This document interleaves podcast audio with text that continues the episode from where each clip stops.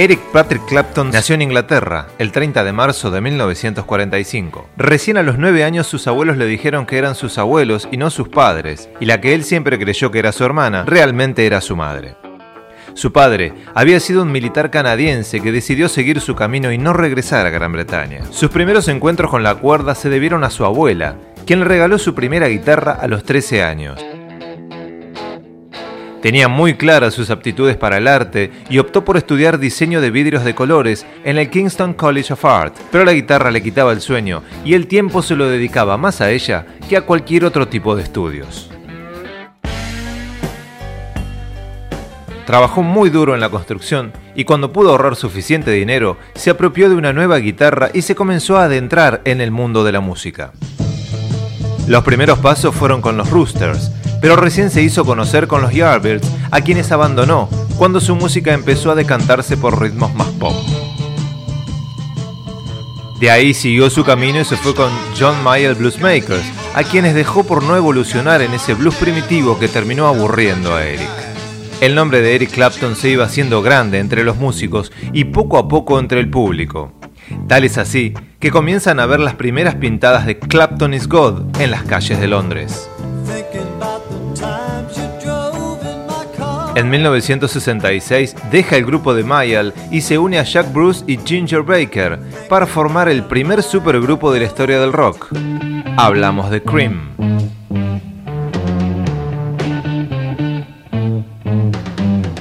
Después de tres años de grabaciones sucesivas y conciertos multitudinarios, sobre todo en Estados Unidos, el grupo se separa en 1968 tras fuertes discusiones entre Jack Bruce y Ginger Baker. En 1969 forma Blind Faith junto a Steve Winwood. El grupo durará solo un año. Hicieron una gira por los Estados Unidos y dejaron su sello en canciones como Can't Find My Way Home y Princess of the Lord. Luego fue invitado por John Lennon a hacer la guitarra de su próxima creación, el single Cold Turkey, que es una expresión que describe a aquellos que son capaces de salirse de la heroína abruptamente y sin recurrir a ningún tipo de ayuda especializada. En 1970 graba su primer disco solista, titulado con su nombre. Let It Rain, Blues Power o After Midnight se cuentan entre sus primeros éxitos.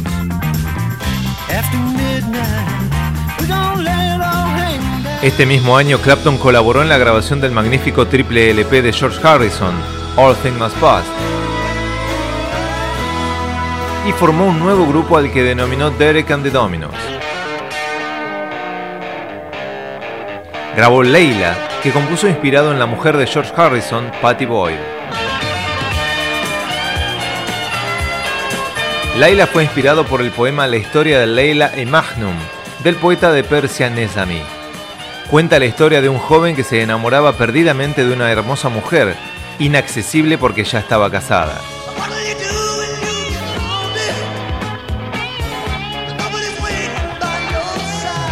Eric y Patty estarían juntos un par de años más tarde y llegarían a casarse en el año 1979.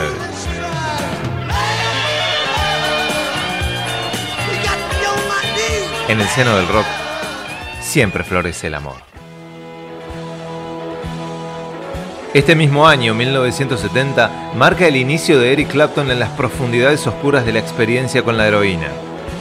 Tras fracasar comercialmente con Leila, la muerte de su abuelo Jack Clapp, a quien él reconocía oficialmente como su verdadero padre, y la de su amigo Jimi Hendrix durante la grabación del álbum debut de Derek and the Dominos, su mundo se vino abajo y durante dos años se alejó de su salvadora, la guitarra. Solo George Harrison lo pudo rescatar durante su concierto benéfico para Bangladesh, pero aún así, el estado físico y mental de Eric Clapton no estuvo a la altura de tamaño festival. En enero de 1973, Eric Clapton vence en su lucha contra las drogas y gracias a un tratamiento basado en la acupuntura dejó atrás sus problemas de adicción. En julio de 1974, Clapton graba el álbum 461 Ocean Boulevard, que es número uno en las listas americanas y que incluye la versión del clásico de Bob Marley, I Shot the Sheriff. Pero el verdadero éxito comercial como artista en solitario llega en noviembre de 1977, con el álbum Slowhand. Lay Down Sally, Wonderful Tonight y Cocaine fueron la punta de lanza de este nuevo amanecer.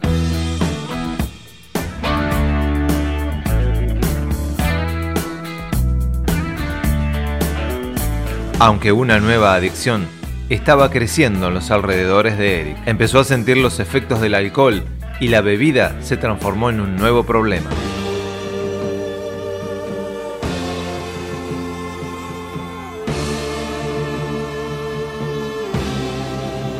En abril de 1981, Clapton se desploma durante una actuación en Madison, Wisconsin, y es hospitalizado inmediatamente.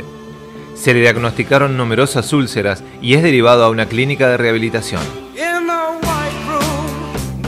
En febrero de 1983, Clapton firma por la compañía discográfica Warner Bros. y publica Money and Cigarettes. En marzo de 1985 graba Behind the Sun, que incluye She's Waiting, Same Old Blues y Forever Man. Ese verano participa en el macroconcierto Live Aid, donde realiza una actuación impresionante y que supone un punto de inflexión en la carrera de Clapton, atrayendo a miles de nuevos fans y rejuveneciendo su música. En noviembre de 1986 se publica August, que incluye los éxitos It's in the Way That You Use It y Tearing Us Apart con Tina Turner. La revista Q Magazine titula al álbum como el comienzo oficial del renacimiento de la carrera de Eric Clapton.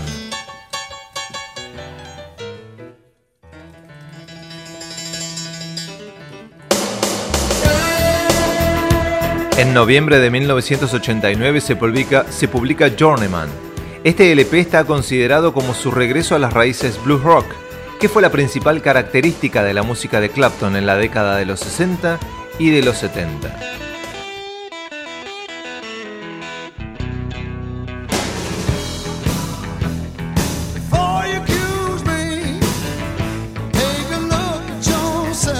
Podemos destacar principalmente Pretending y Bad Love.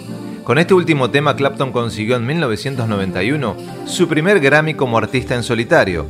Y en 1990, Journeyman ganó el Billboard Music Awards como mejor álbum de rock.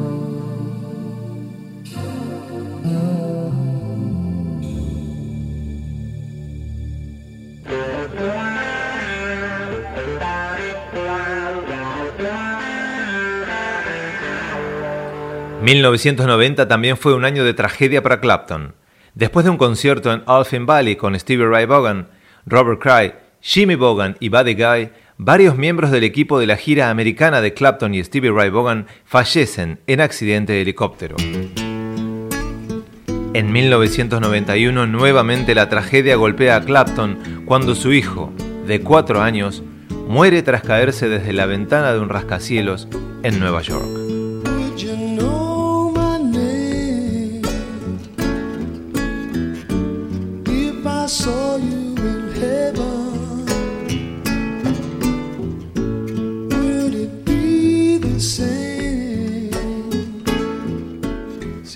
En enero de 1992, Eric Clapton grabó un concierto acústico para la cadena MTV. En agosto se publicó con el título Unplugged, que contiene los éxitos Tears in Heaven, dedicada a su hijo. Este LP ganó 6 Grammys y vendió más de 10 millones de copias en todo el mundo. Clapton también ganó el premio al mejor video de los MTV Music Awards por Tears in Heaven.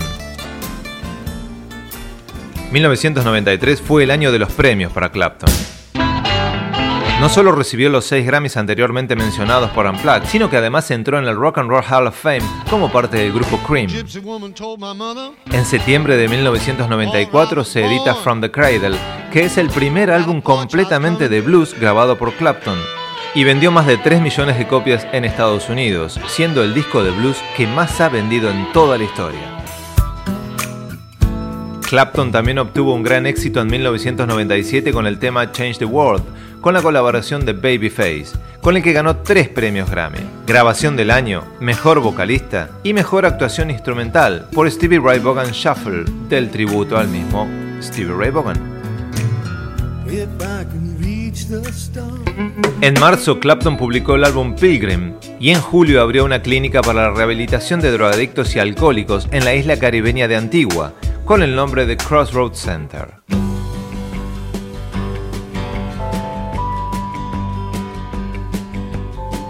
La mano de Dios sigue acariciando esa guitarra y sigue desafiando a las tormentas más violentas a las que alguien se puede enfrentar. Desconocer a tu verdadero padre, ser casi abandonado por tu madre, caer en las garras de la heroína y vencerla, sumergirte en cantidades industriales de todo tipo de alcohol y vencerla. La muerte de tus amigos en estrecha relación de trabajo como Jimi Hendrix y Stevie Ray Vaughan. Que tu hijo se caiga desde el piso 53 y seguir creyendo en la vida.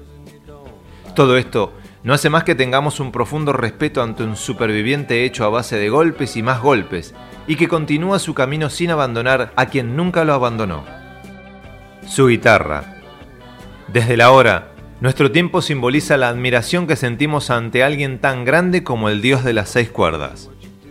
Nuestros respetos, señor Eric Patrick Clapton.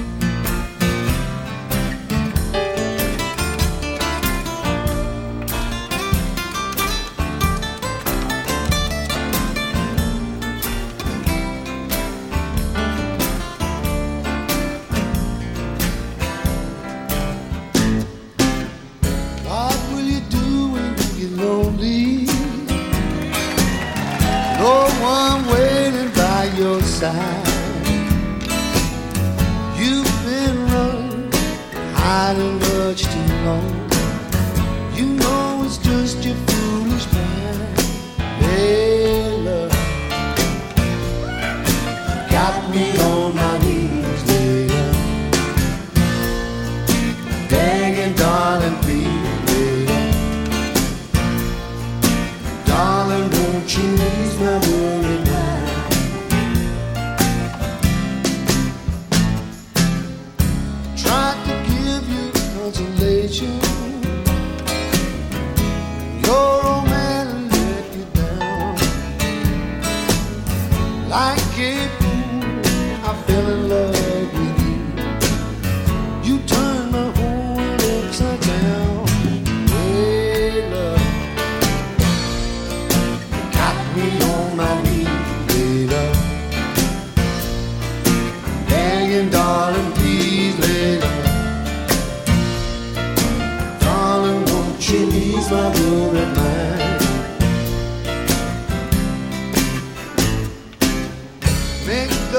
Best of the situation.